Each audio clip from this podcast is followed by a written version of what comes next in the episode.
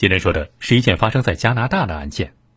一个外表乖巧、多才多艺的华裔女孩，在自己家里突然遭遇了劫匪的袭击，父母双双遭受枪击，一位当场死亡，另一位身受重伤，但是只有她侥幸活了下来。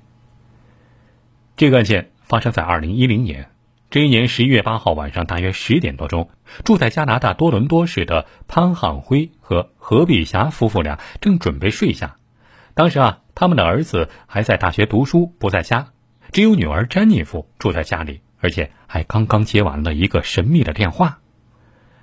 几分钟之后，三个带着枪的年轻男子从潘家的正门大摇大摆的走了进来，一个歹徒拿枪对着位于客厅的何碧霞，其余两名歹徒则上了楼，分别去了两间卧室，一个用枪抵着潘汉辉的脸，逼迫他也去了客厅。还有一个则控制了他们的女儿詹妮弗。三名歹徒在潘家翻了一通，但是因为潘家家境也一般，所以收获也并不多。他们在詹妮弗的房间里找出了两千五百加元的现金，又在他父母的卧室里翻到了一千一百多加元，还有詹妮弗母亲钱包里的六十加元现金。除此之外，就没有搜到其他的什么值钱物品了。然而。这三名歹徒并没有拿了钱之后就离开，反而直接把潘汉辉夫妇俩押到了地下室。潘氏夫妇哭着哀求他们不要伤害自己的女儿，但是凶残的歹徒用毯子蒙住了他们的头，对着他们连开了几枪。其中，女儿的母亲何碧霞当场毙命，而父亲潘汉辉脸上和肩膀上各中了一枪，倒在地上晕死过去。一直到几小时之后，歹徒早就逃离了案发现场。当地警方来到潘家之后，见到了正紧张哭泣中的詹妮弗。刚才詹妮弗刚刚打了报警电话，据她说自己是用力挣脱了歹徒捆住自己身上的绳子之后，才用手机打了九幺幺。最初，警方还以为可怜的詹妮弗是这起入室抢劫案中的唯一幸存者。但是啊，随着调查和问话的深入，警察觉得这情况似乎有点越来越不对劲儿。因为对于刚刚经历了恐怖的劫持事件、见到了父母被枪杀的年轻女孩来说，詹妮弗实在是太冷静了。她虽然表现的也十分难过，时不时的哭两声，但是还是能够非常条理清晰的、清清楚楚的描述出事发先后的经过。而且，警方发现啊，詹妮弗家大门丝毫没有被破坏的迹象，似乎是有人特意把门打开，或者就是特意没有将房门上锁，这才使得凶徒们能够轻松的闯进来。最关键的是，歹徒们既然对詹妮弗的父母痛下杀手，那为什么会放过同样毫无反抗之力的詹妮弗呢？而这个案件的真相，一直等到三天之后，就真相大白了。十一月十二号，在医院里昏迷了三天的詹妮弗的父亲潘汉辉终于醒过来了。他脸部的子弹碎片还无法取出，胫骨破碎，子弹还擦伤了颈动脉。但是不幸中的万幸，总算是逃过了一命。而且他还清清楚楚地记得事发当晚的事情。他说自己的女儿曾和其中的一个歹徒低声的说话，像朋友聊天一样在说话，而且。女儿也能够自由的在房间中走来走去，并没有被绑住双臂。了解到这个线索之后，警方随即对詹妮弗进行了不断加深的调查和审问。在压力之下，这个二十四岁的年轻女孩终于抵挡不住崩溃了。她承认了自己所做的事。原来，看似无辜的她，才是偷偷的策划这一切的幕后黑手。原来啊。詹妮弗的父母都是来自越南的华裔，他们在加拿大辛苦打拼了几十年之后，终于是小有成就。同样也希望孩子能够像自己一样奋斗成才。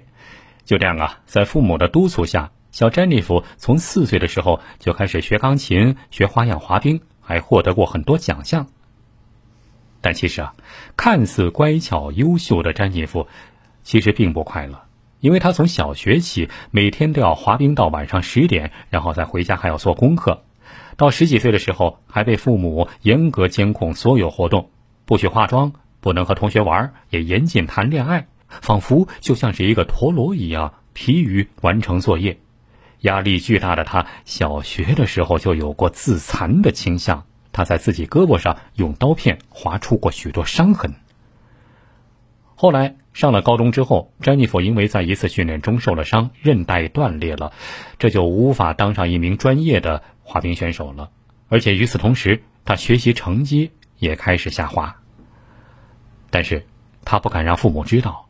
为了不让父母失望，詹妮弗就偷偷的修改他的学习成绩，把平均分是 B 的成绩单改成 A。来糊弄他们。到后来考大学的时候，他并没有被大学录取，但是他就编了一连串谎言，谎称自己考上了医学院，在那里读书。其实他当然没有去上学，只是偷偷的和高中时认识的男朋友丹尼尔在一起厮混。然而谎话总有被拆穿的一天。到詹妮弗二十四岁那年，他的父母终于发现女儿根本没有读医学院，根本没有当医生。而且之前他所有说的大学的读书经历，都是他编造的。詹妮弗的父亲勃然大怒，母亲也开始寸步不离的看着他。而詹妮弗作为一个成年人，还被双亲监禁在家里，不能和男朋友见面。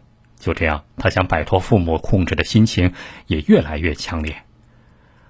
不久之后。詹妮弗通过她的男朋友丹尼尔联系到了一个熟人，又拉拢了自己上小学时认识的男性同学，几个人在一起就策划出了谋杀詹妮弗父母的计划。受够了父母管教的詹妮弗那时候还幻想着父母死后能够拿到五十万加元的遗产，然后就可以和男朋友无拘无束的待在一起了。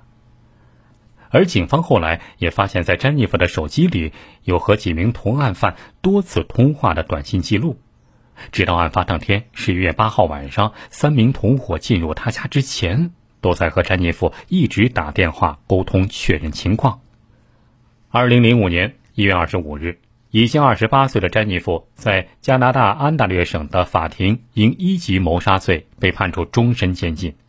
与他一同策划了谋杀案的男朋友和其他几名同伙也都被判处无期徒刑，从此要在监狱里度过余生了。他是进监狱了，但是他的父亲和弟弟都在这些案件后受到了巨大的精神折磨。他的父亲因为受了重伤，从此再也不能工作了，还要忍受长时间的疼痛。而父亲后来说：“当我失去妻子的时候，我也没有了女儿。”我已经没有家了。有人说我能够活下来是幸运的，但是我觉得我也已经死了。这起震惊加拿大华人圈的“完美女儿杀双亲案”，也令人探讨起“虎爸虎妈”式的专制教育的弊端。可能确实有人在这种教育中成长成为精英，但是只知道严厉批评，不懂得鼓励赞扬的方式，难道真的会对孩子的心理健康有益吗？想想当初，如果詹妮弗的父母能够给她一些自由发展的空间，或许詹妮弗就不会撒谎成性，也不至于发生这样的悲剧了。